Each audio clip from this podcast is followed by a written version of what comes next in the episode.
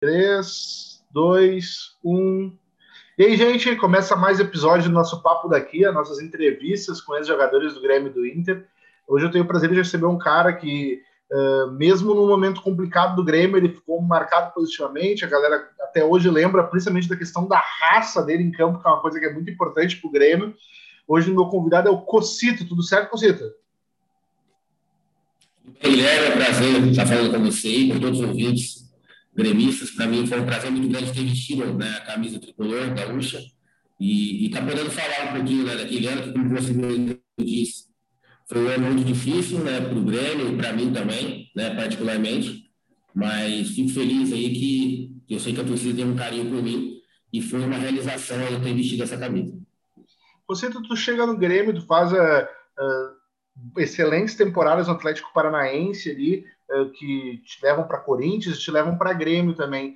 Uh, eu queria saber assim, como chega a proposta do Grêmio em ti? E qual é que era a imagem que tinha do Grêmio? O Grêmio já tinha feito um brasileirão ruim em 2013, o Grêmio quase cai no ano anterior. Como é que chega essa proposta e como é que foi para ti aceitá-la? É, Guilherme, na verdade, é, eu estive no Atlético em 98, fico até 2003, né? Então, são quase cinco anos, aí eu saio do Corinthians. No Corinthians, eu tive um ano muito turbulento em relação às lesões, né? Tive minha primeira lesão muscular muito séria, quebrei o pé, tive torção de tornozelo séria, e aí eu, eu até chegam a se cogitar a renovação o Corinthians, mas devido à tamanha pressão também, do falei do Corinthians não ter passado na minha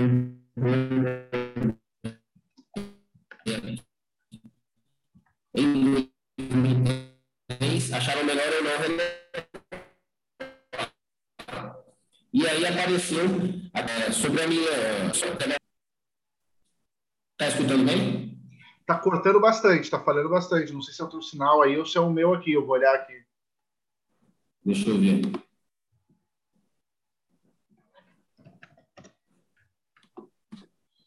Para mim o sinal tá bom aqui. É. É. Senão eu repito, né? Agora estou ouvindo bem. Sim. Então, eu, aí, é, devido a essas, essas, várias lesões que eu tive né, no Corinthians, eu acabei não renovando, né, e o próprio Rock Stadini acaba me, me indicando para o Flávio Bino, né, para ir para o Grêmio. E então, é, a partir daí a minha chegada no Grêmio, né? Quando eu chego, é, depois de ter tido um ano turbulento, eu participei, né, naquele último jogo, eu estava no banco de reservas entre Corinthians e Grêmio. O Grêmio é, venceu por 3x1, 3x0, se não me engano, e escapou do rebaixamento lá em 2003. E eu estava naquele jogo. E aí eu participo daquele ano do, do Grêmio, né, que foi muito difícil, como nós sabemos e, e que infelizmente acabou aí no descenso do Grêmio, embora eu até falo que é assim no ano que eu, que eu mais propostas recebi, mesmo tendo caído né, com, com o time da grandeza do Grêmio. E que foi muitos momentos ali turbulentos, momentos realmente de muita tristeza. Eu acho que só eu, realmente, falo, eu, minha esposa, assim, que, que acompanhava no dia a dia meu, é, o tanto que eu sofri, o tanto que eu lutei para que as coisas fossem diferentes, né? Mas, infelizmente, aconteceu dessa maneira, mas é, no final o Grêmio realmente se reestruturou e está nessa nesse grande momento que vem já há algum tempo, né? Tu tinha a vontade de jogar no Grêmio ou tu identificava que tu tinha o perfil de jogador do estilo do Grêmio, porque, como a gente falou, o Grêmio é marcado, por exemplo, por antes tinha o Dinho nos anos 90, tem tu, tem o Sandro Goiano depois, a gente tem jogadores com essa cara, tinha o Edilson recentemente, lateral direito, jogadores com a característica que tu tinha, de caras aguerridos, que muitas vezes em outros estados são confundidos com violentos, mas não, é a questão de força de vontade, de entrega. Uh, tu tinha vontade de jogar no Grêmio, ou tu via que tu tinha o estilo do Grêmio?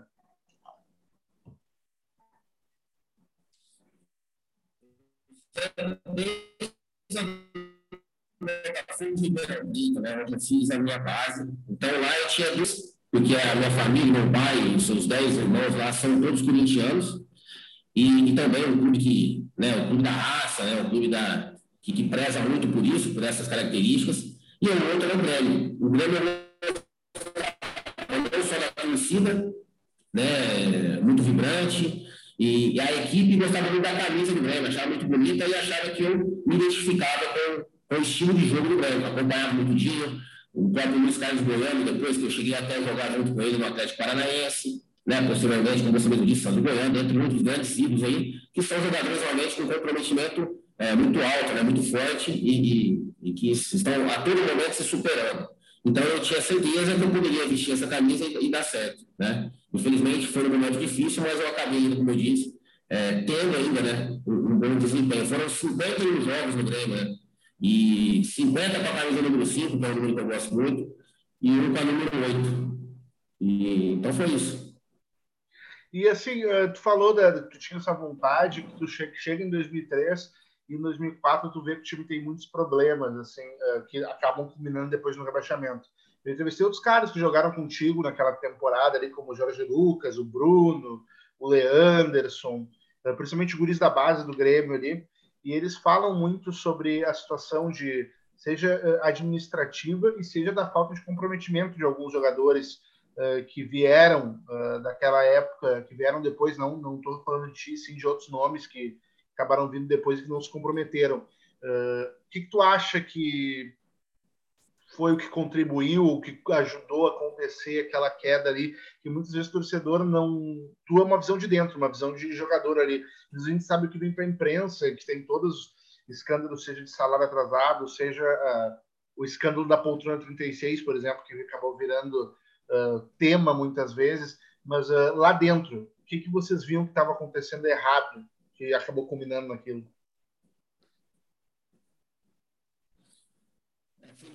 Esses atletas que falaram, né? É, às vezes essa falta de comprometimento, na verdade eu digo da falta de unidade, né? Eu acho que é, você pode ter determinadas lideranças, né, lideranças diferentes, mas todas elas têm que estar puxando para o mesmo lado. E às vezes nós não conseguíamos fazer com que isso acontecesse é, e, e mais partido é esses, acho que está cortando, né? E, pouco, mas dá para ouvir. Eu acho que essa falta, essa mudança, várias mudanças no comando, eu acredito que é, para que uma equipe, eu digo dentro do campo, é, ela seja sólida, é, com todos com mesmo, na mesma sintonia, na mesma conexão, tem que partir de cima para baixo. Então, acredito que às vezes faltou um pouco disso, realmente de um pulso mais firme, de quem estava gerindo, quem estava mais acima, e, e, já falo isso desde cima para baixo, desde a diretoria, né, até os próprios treinadores, é, coibirem mais isso, serem mais enérgicos, porque nós ali, é, como, como atletas, sempre tentava também, tinha o Christian, tinha o próprio Cláudio Miro, que, que eram também, que tinham uma, uma forte liderança, mas nós não conseguimos fazer com que as coisas é, andassem, né, tivessem a mesma sintonia. E isso acabou atrapalhando bastante. E aí, com as mudanças, cada hora vinha um, e às vezes não, não com aquela com a força, com a energia necessária para poder fazer com que todos é, puxassem agora do mesmo lado. Eu sempre digo que nós não podemos ser reféns de ninguém. Seja o maior ídolo do, do clube, da história, se naquele momento ele não está comprometido, ele que vai buscar o seu lugar. E eu acho que faltou a gente é, dar uma podada em quem tinha que podar realmente, entendeu? E assim, uh, tu, quando o Grêmio acaba caindo, tu não disputa B, tu vai para o futebol espanhol, se não me falha a memória, tu sai do Grêmio e vai e, no fim de 2004. Chegou a ter, né, só que tu era um cara, como a gente disse antes, muito tem um carinho da torcida ainda. Uh, chegou a ter uma possível negociação para tu ficar e disputar a Série B? uh, a proposta, o Grêmio não conseguiu segurar, o Grêmio não teve interesse, por que, que tu acaba saindo em 2004, no fim da temporada, no caso? Então, na verdade, termina a temporada, depois chega o Mário Sérgio, que como diretor, e o Leão, né? que foi como treinador. É, eu, o meu passe pertencia ao Rentistas Uruguai, porém eu era emprestado ao Atlético Paranaense e o Atlético Paranaense que detinha os direitos do meu, meu empréstimo. O Atlético solicitou a minha volta naquele momento para jogar Libertadores. Quando nós fomos vice-campeões, né, perdemos para o São Paulo. Inclusive jogando no Beira Rio primeiro jogo. Mas quando o Atlético, até então, quando o Atlético solicita o meu retorno para Libertadores, 2005, no início, o, Grêmio ainda não havia se pronunciado né, da minha renovação, embora muitos torcedores, muitas enquetes, o pessoal sempre querendo, pedindo para que eu ficasse. E, e aí, um, dia, de, após uma entrevista que eu dei, o Mário Sérgio acabou me ligando, fazendo uma proposta, mas o Atlético já não tinha nem como. O Atlético já ia jogar Libertadores pelo Atlético, em 2005, e aí o Atlético não me liberou, né? não tinha nem como abrir negociação, mas foi demonstrado o interesse. E, e te digo que assim, ficou, fiquei balançado, mesmo eu não podendo opinar muito, porque eu já, o Atlético não me liberaria, queria que eu jogasse, mas porque eu queria realmente voltar a participar desse retorno do Grêmio, então acho que ele não deveria ter saído. Mas fiquei feliz assim mesmo, eu lembro que depois aí eu joguei Libertadores, aí eu fui para o Tenerife, né, na Espanha, e de lá eu acompanhei a Batalha dos Aflitos. E eu lembro que naquele dia eu liguei para o seu né, e parabenizando e falando que eu estava muito feliz aí com, a, com o retorno do Grêmio à primeira divisão. Tu é mais um cara que eu converso que fala do seu Verardi sempre com muito carinho, assim, infelizmente ele nos deixou nos últimos anos, mas uh, eu queria saber assim, qual era a importância, qual era o papel do seu Verardi no Grêmio, assim, por que, que ele tinha, assim como o teu, mas uh, quase todos os entrevistados que eu falei falam com muito carinho do seu Verardi, uh, desde jogadores lá dos anos 80, como o Dereon e o Paulo Roberto, quando foram jogadores, até agora, por exemplo, tu, ou caras mais recentes. Uh, como é que era essa figura do Soberari? O que, que, ele tinha de diferente de dirigentes de outros clubes que tu passou, por exemplo? Que eu falo que as pessoas impactam e encantam né, as outras, é com paixão. Então, primeiro que ele tinha muita paixão no que ele fazia, né? O cara abnegado, o cara realmente vibrante. Então, assim, por tudo que ele já via, quando eu fui conhecer o Soberari, foi, pô, ele já devia ter, sei lá, uns 30 anos ou mais de Grêmio, não sei. E, e por toda a história que ele já havia passado lá, uma tamanha humildade, sabe? uma, uma tamanha responsabilidade, um senhor sempre muito respeituoso, muito atento, muito carinhoso, então, assim, preocupado com tudo, com todos. Então, por isso, né, pelo amor, pela paixão que ele tem né, e, tinha né, pelo, pelo Grêmio, tudo isso é, nos inspira bastante. Então, acredito que tenha sido isso. Primeira coisa é isso mesmo, é a paixão que ele fazia, principalmente no relacionamento com as pessoas, que eu acho que é fundamental, né? E Cocito, tu falou antes ali também da questão da quando o, tu sai, que tava tinha enquetes na internet, o pessoal tinha querendo que tu ficasse.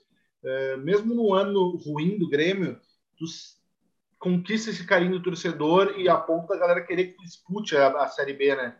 É, por que, que tu acha que a torcida gostou de ti, teve esse carinho contigo a ponto de pedir para tu ficar, por exemplo?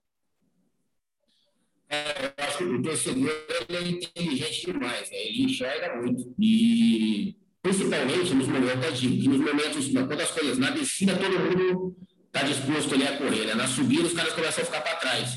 E nós tivemos muitos, muitos momentos ali é, de subidas muito íngremes, né? realmente as coisas estavam muito difíceis. E nesses momentos difíceis, eu sempre dava a cara a bater. Eu nunca me escondi de nada, eu sempre, sempre com dores, próprio um amigão que eu fiz no Grêmio, que é o Rodrigo Rossato, né?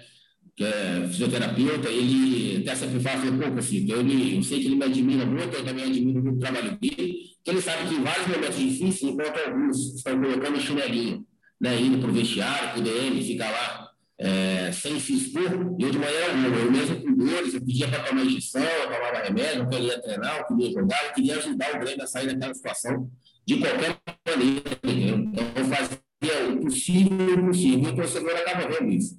Eu acho que vê no dia a dia, eu acho que nos treinamentos, acho que as pessoas que estão sempre tem alguém olhando, sempre tem algum torcedor assistindo, sempre tem alguma pessoa, um médico, um, um colaborador do clube que está vendo a nossa dedicação diária, a nossa maneira de produzir, é, de se relacionar e de, de trabalhar. E sem dúvida nenhuma, no dia da prova, né, das provas, que eram os jogos, eu sempre estava ali para, se tivesse que morrer em campo, que morreria em campo. Isso sempre foi assim, desde quando eu iniciei na carreira e por todas as equipes que eu passei. Então, o torcedor sem dúvida nenhuma via né, toda essa, essa dedicação e essa, essa minha raça, superação e essa minha coragem, na verdade, de, de realmente não esmorecer nos momentos difíceis. Né? Acredito que tenha sido isso. E assim, você, tu, uh, tu, é um cara que teve nesse momento, falou de todos os problemas, mas assim, a gente entrevistou alguns caras também que jogaram naquele time, como por exemplo Tavarelli e o Cláudio Pitbull, por exemplo, que são nomes que também contaram bons momentos daquele, por mais que sabia de todo o ambiente, eh, de alguns problemas. Teve, por exemplo, brincadeiras, como, por exemplo, o Pitbull entrando com extintor no jogo que em Criciúma, onde ele entra com extintor no quarto Tavarelli, é expulso do, da, da, delegação. uh, e outras situações, o Jorge Lucas também contou. Queria saber se tu lembra de alguma passagem, alguma resenha de vestiário, alguma coisa que ficou marcado positivamente na tua cabeça, seja de algo de uma brincadeira de vestiário ou algo de torcedor, mas alguma coisa com o Grêmio que mesmo nesse momento ruim ficou marcado positivamente. Teve um momento que até é, de um momento difícil ali, se não me engano, foi no jogo contra o Flamengo, no dia da Copa do Brasil, acho que nós empatamos 0 a 0 no Flamengo no Olímpico. E foi esse dia. Não sei, teve um dia que aconteceu uma discussão minha com o Christian no vestiário. E eu acho que ali até foi bom, sabe, para que a gente pudesse, mesmo lavar a roupa suja, eu acho que tem que ser feito dentro do vestiário mesmo. E eu, quando estava agora há pouco tempo aí, até fiquei quase quatro anos trabalhando no Atlético aqui, e eu falo muito em relação a lideranças positivas, né? Que eu falo que nós não podemos ser coniventes com coisas erradas. Se tem algo engasgado, que se resolva o quanto antes, né? Para que não vire uma bola de neve.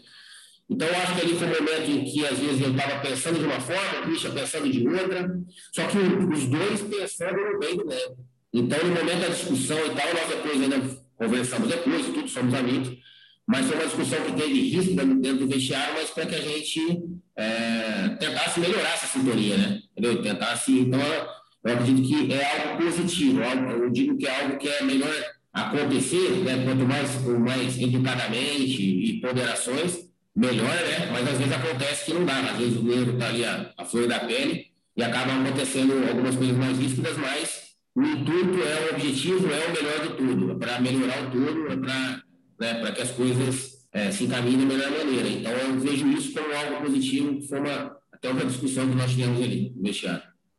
E assim, depois que tu sai do Grêmio, tu volta para o Atlético, vai jogar fora, em algum momento chegou a ter alguma oportunidade, sondagem, alguma coisa para tu voltar para o Grêmio no futuro?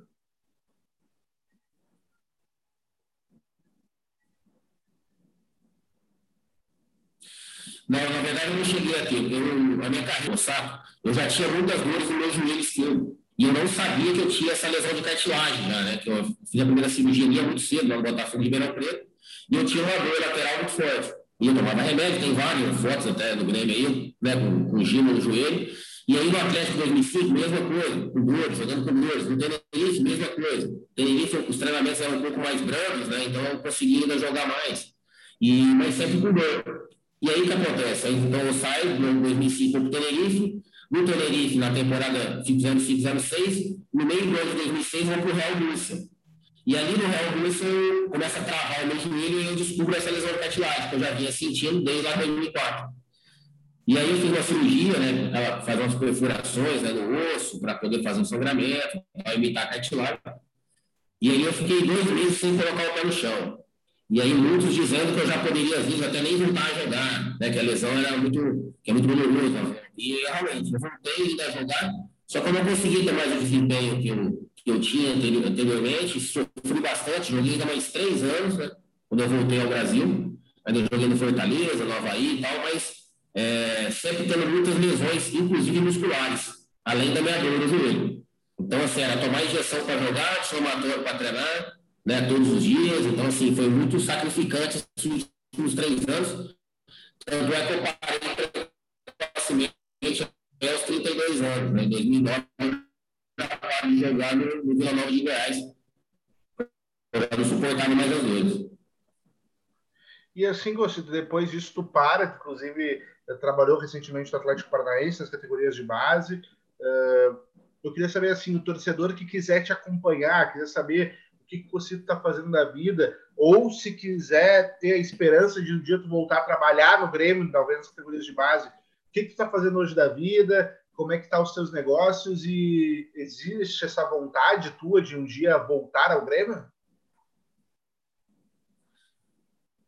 Seria um grande prazer também, né? Voltar a trabalhar no Grêmio e poder ajudar, principalmente, eu digo a base, porque a gente ajuda é, aos meninos, né? Que são eles que são o futuro dos clubes e o futuro do Brasil, né? Eu acho que o futuro da nossa sociedade. Então, até falando um pouquinho desses quatro anos que eu trabalhei no clube, agora quase quatro anos na base do Atlético, é, é mais na função, fiquei como coordenador da base durante um período de um ano e meio, mais ou menos, mas desde a minha entrada até a minha saída do clube agora, que foi recentemente, no dia 1 de fevereiro, a minha maior preocupação foi sempre ajudar as pessoas. Né? Então, ajudar os jovens, passando a minha experiência, passando a minha vivência né, para eles.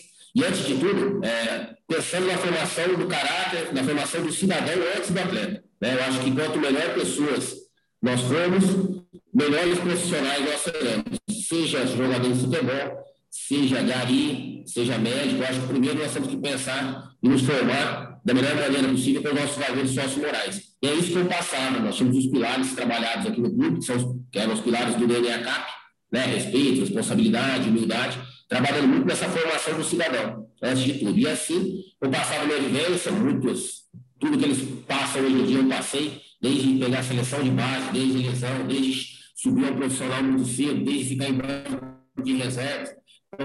Quer dizer, eu passei por todas as situações que os garotos passam, né, já passaram, passarão ou passarão no futuro, né? Então, assim, eu sempre pensando nesse, nessa questão, é o que eu fazia no, no Atlético Paranaense e acabei me desligando agora aí no fevereiro, mas eu acho que é isso. Eu acho que eles têm que entender, tentando mudar sempre essa visão de mundo dos, meninos, sabe? Acho que eles entenderem que o futebol é um, um quarto da nossa vida. Né? Nós temos que usar o futebol como um meio para poder inspirar e influenciar positivamente a sociedade e as pessoas. Então, assim, é uma responsabilidade muito grande, né? Quando você se veste uma camisa do Grêmio, por exemplo, né? a visibilidade que você tem, a responsabilidade é grande. Porém, a oportunidade que se tem de melhorar o mundo, ela também é gigante.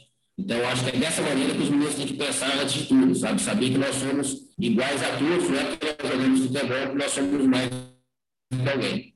Pelo contrário. E assim, qual a importância que tu vê de os clubes terem. Ah, e falando, Guilherme, Opa. Completando, então daí hoje, assim que eu saio, eu tenho, é, eu tenho uma escolinha de futebol, que é a Escola Furacão, com o Cid Rogério Souza, né, que é uma franquia do Atlético, e eu tenho também uma construtora, já há 11 anos, 11 para 12 anos. E, mas eu, lógico, o futebol está na veia, né? Então, assim, se uma hora dessa aparece uma oportunidade, eu seria muito feliz, estaria muito feliz em poder contribuir mais uma vez. E, por exemplo, tu falou dessa questão de muitas vezes também formar não só jogadores de futebol, mas sim seres humanos melhores.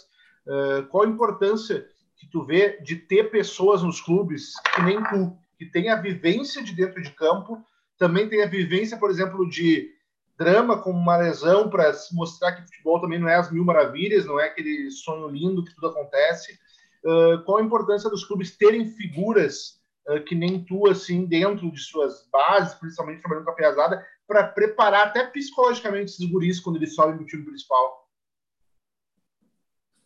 Eu acho é, de fundamental importância. Né? Eu acho até quando a gente se fala, nós temos trabalhado muito está tendo muito cada vez mais, na verdade, a inserção né, de psicólogos, por exemplo, né? tem alguns clubes pensando em neurocientistas, algo para se trabalhar a questão mental e emocional, sem dúvida nenhuma é importantíssima. Porém, eu digo sempre que o cara mau caráter, você pode trabalhar o quanto você quiser, a mentalidade dele, o emocional dele, ele não vai te agregar dentro da equipe. Né? Eu acho que então, a primeira coisa é realmente pensar nessa formação do caráter. E tendo essas pessoas com vivência e com identidade dentro do clube, sem dúvida nenhuma se cria muito de identidade desses meninos com o clube com a camisa que eles estão. Eu acho que nós temos que mostrar aqui no clube, por exemplo, falei isso, tem que entender o que, que, é, o que, que é vestir a camisa atlética. A gente fazia é, aulas desde com os menininhos da iniciação, de, por exemplo, ensiná-los a cantar o hino do clube. Eles falaram por que ele, eu pedia para que eles escolhessem uma estrofe, que eles se identificavam, para que eles cantassem para mim, e que eles falassem por que eles escolheram aquela estrofe. Então, assim, é criar essa identificação com o clube, esse comprometimento, essa gratidão a quem está me dando a oportunidade, então, assim, era muita coisa trabalhada, a né? solidariedade, que também é um dos pilares que eu falo bastante, nós temos que estar sempre atentos a isso, não só nesse período de pandemia, como eu disse a eles, né? durante nossa vida toda nós temos que estar olhando para o próximo, né? nós temos que olhar para o lado que tem, né? jamais reclamar, porque sempre tem alguém numa situação pior do que a nossa. Eu falava muito em relação ao banco de reserva, né? quando o cara vai para o banco, tudo é questão de ótica, questão de perspectiva, né? como você enxerga as coisas. Aí o cara fala assim, ó, quando você está no banco de reserva, olha para o lado, tem um amiguinho seu que não foi convocado. E você que não foi convocado, se você olhar para o lado, o lado fora do muro lá, tem um milhão de garotinhos que queria estar no teu lugar aqui dentro. Então, assim, sempre tem, nós temos algo a agradecer, né? Jamais nós temos sempre, é questão de, de como nós enxergamos as coisas, sempre tem o lado positivo.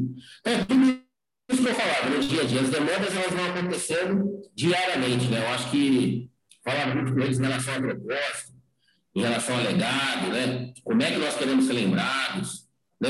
Por que, que nós estamos aqui? Então, essas, essas questões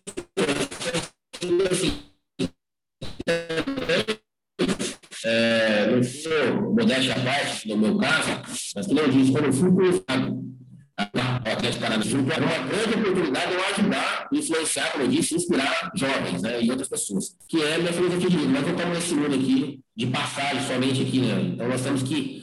Eu até vi uma vez o Tinga falando, e eu vou repetir, que o Tinga disse um dia, que nós não temos, é, dessa, dessa vida nós não vamos levar nada, né? Para a eternidade. Então é, é dessa maneira que eu encaro também a vida.